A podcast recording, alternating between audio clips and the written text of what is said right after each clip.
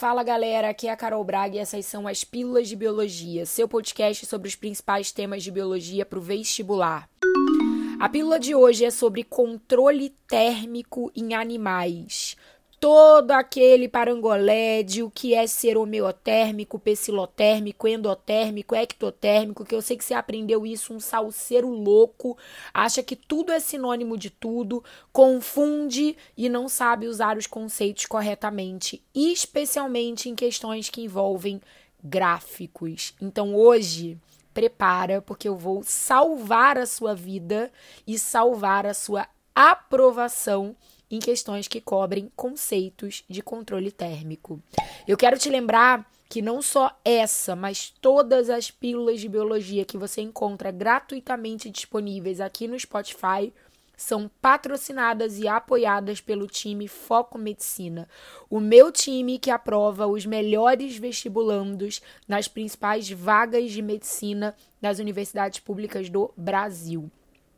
Se você quiser vir fazer parte do time Foco, é só você acessar no Instagram, arroba Foco Medicina Vestibular e vir conhecer um pouquinho mais do nosso trabalho. Vai ser um prazer ter você aqui como um aluno do time Foco Medicina.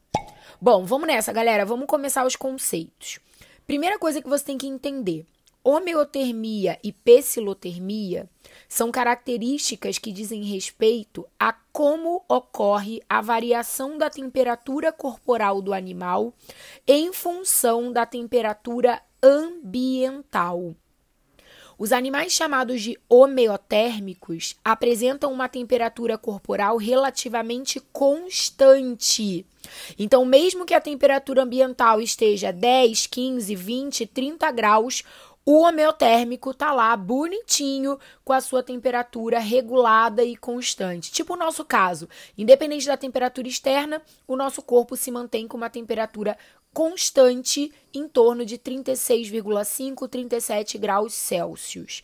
Já os animais pecilotérmicos apresentam temperatura corporal variando diretamente proporcional a temperatura do ambiente. Então, se eu tenho um pecilotérmico num local que está, por exemplo, a 10 graus Celsius, o corpo dele também vai estar com uma temperatura mais ou menos em torno de 10 graus Celsius. Se ele estiver num ambiente com uma temperatura de 35 graus Celsius, essa vai ser mais ou menos a mesma temperatura corporal dele.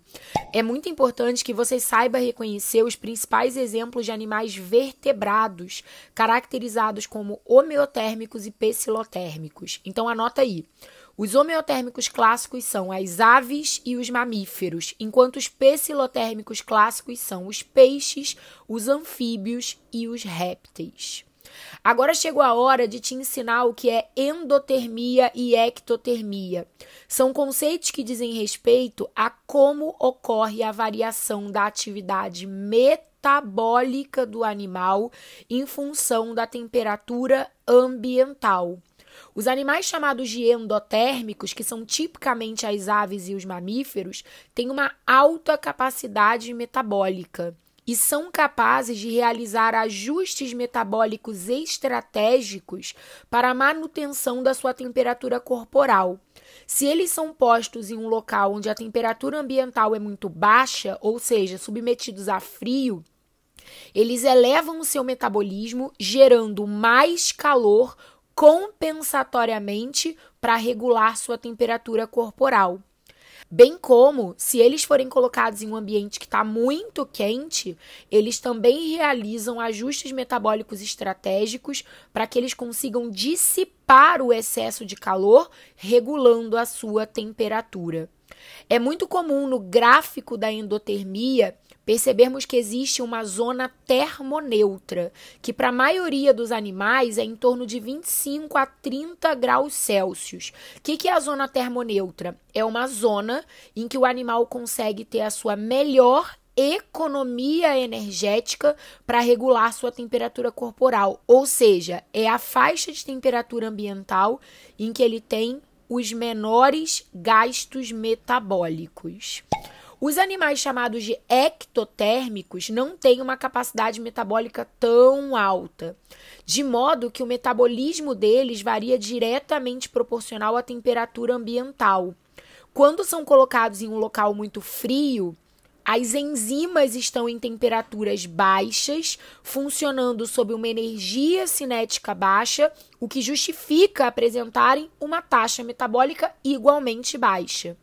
Quando eles estão num local mais quente, acima de 30 graus Celsius geralmente, as enzimas se encontram em uma temperatura ótima, em uma temperatura em que conseguem catalisar as reações químicas do metabolismo melhor. E dessa forma, a atividade metabólica do animal é máxima. Então a gente observa uma curva de variação diretamente proporcional entre a taxa metabólica desse animal ectotérmico em função da temperatura ambiental. Os animais ectotérmicos clássicos são os peixes, os anfíbios e os répteis. Nossa, Carol, que interessante. Os homeotérmicos clássicos também são endotérmicos. E os pecilotérmicos clássicos também são ectotérmicos. Ah, entendi. Então é sinônimo, né? Homeotermia é sinônimo de endotermia. Pecilotermia é sinônimo de ectotermia. Negativo, gente. Eu vou repetir e eu quero que você anote isso num post-it fluorescente para você nunca mais confundir. A partir de agora você não é mais aluno, a partir de agora você virou professor de controle térmico. Homeotermia e pecilotermia refletem a relação entre como a temperatura do corpo do animal varia em função da temperatura ambiental. Endotermia e ectotermia dizem respeito a como a atividade metabólica do animal varia em função da temperatura ambiental. Então, não são conceitos sinônimos, porém, são conceitos correlacionados. Como assim? Os animais endotérmicos não são homeotérmicos coincidentemente.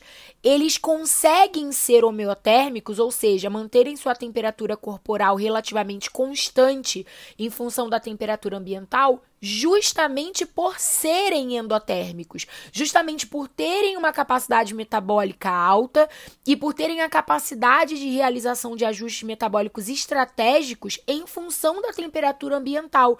Dessa forma, gerando calor suficiente de forma quase que autônoma para regular sua própria temperatura. Então, são conceitos não idênticos, porém super relacionados.